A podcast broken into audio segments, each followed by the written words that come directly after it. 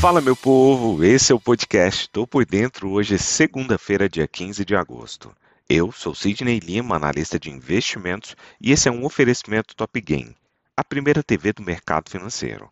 Aqui você fica bem informado com o que pode impactar o dia da Bolsa de Valores.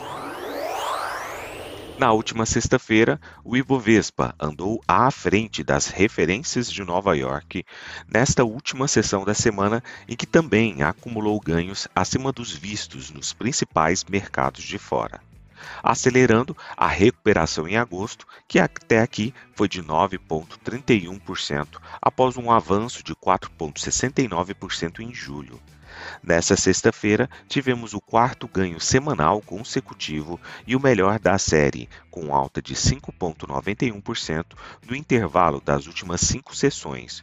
O maior ganho semanal desde o início de novembro de 2020, carregado por fortes desempenhos das estatais como Petrobras e Banco do Brasil em dia de ganhos bem distribuídos. A Vale, Vale 3, as ações ordinárias subiram 0,94% e a ação hesitou entre perdas e ganhos ao longo do dia e fechou na máxima da sessão, assim como todo o Ibovespa. Entre a mínima e a máxima dessa última sexta-feira, o índice da B3 oscilou dos 109 mil pontos da abertura até o topo, em variação de pouco mais de 3 mil pontos, que coincidiu com o encerramento da sessão no maior nível desde 20 de abril, então os 114.343 pontos.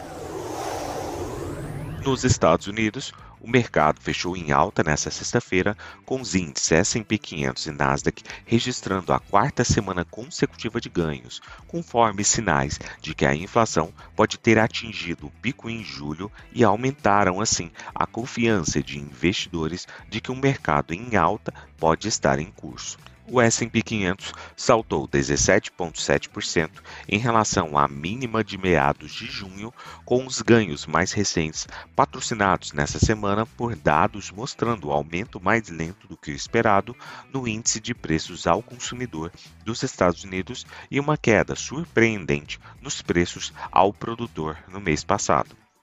O índice de referência ultrapassou o nível técnico observado de perto de 4.231 pontos, indicando que o índice de referência recuperou metade de suas perdas desde que caiu do seu pico histórico em janeiro. Na Europa, as bolsas europeias subiram em grande parte nesta segunda-feira, iniciando a nova semana com cautela, com os investidores digerindo os fracos dados econômicos chineses.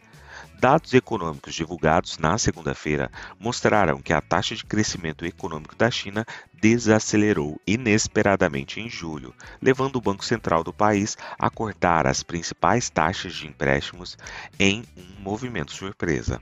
A produção industrial cresceu 3,8% em julho em relação ao ano anterior, com taxa de crescimento abaixo do aumento de 4,6% esperado, enquanto as vendas no varejo subiram 2,7% em relação ao ano anterior, abaixo das previsões de crescimento de 5% e do crescimento de 3,1% observado em junho. A economia da China, a segunda maior potência econômica do mundo, está lutando para se livrar do impacto do trimestre de junho no crescimento das rígidas restrições de Covid.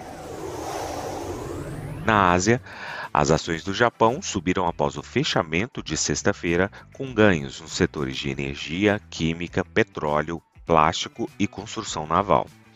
No fechamento em Tóquio, o Nikkei 225 subiu 2,62% para atingir uma nova alta de seis meses. A volatilidade do Nikkei, que mede a volatilidade implícita das opções Nikkei 225, subiu 5,60%. Partindo para o petróleo, os preços caíram pela segunda sessão nesta segunda-feira, com dados econômicos fracos da China despertando preocupações sobre a demanda no maior importador de petróleo do mundo, enquanto o chefe do maior exportador mundial, Saudi Aramco, disse que estava pronto para aumentar a saída.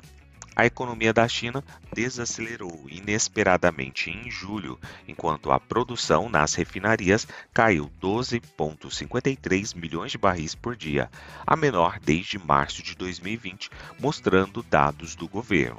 Os dados oficiais sugerem que a demanda por petróleo está enfraquecendo à medida que a logística doméstica e a demanda do consumidor são dissuadidas pelos preços recordes nas bombas de petróleo. A demanda por petróleo pode permanecer em tendência de baixa pelo resto do ano, pois a ameaça das restrições da Covid-19 incentiva a economia, por precaução, a reduzir o consumo de petróleo. Na agenda econômica de hoje, nenhum indicador muito relevante. Contudo, às 8 horas e 30 minutos, previsão de divulgação do Boletim Focus. Às 9 horas, aqui no Brasil, dados de IBCBR. Partindo para as cotações, agora que são 7 horas e 28 minutos do dia 15 de agosto de 2022, temos trio norte-americano em terreno negativo com Dow Jones a 0,56% de queda, S&P 500 caindo 0,58% e Nasdaq Bolsa da Tecnologia com uma queda de 0,48%.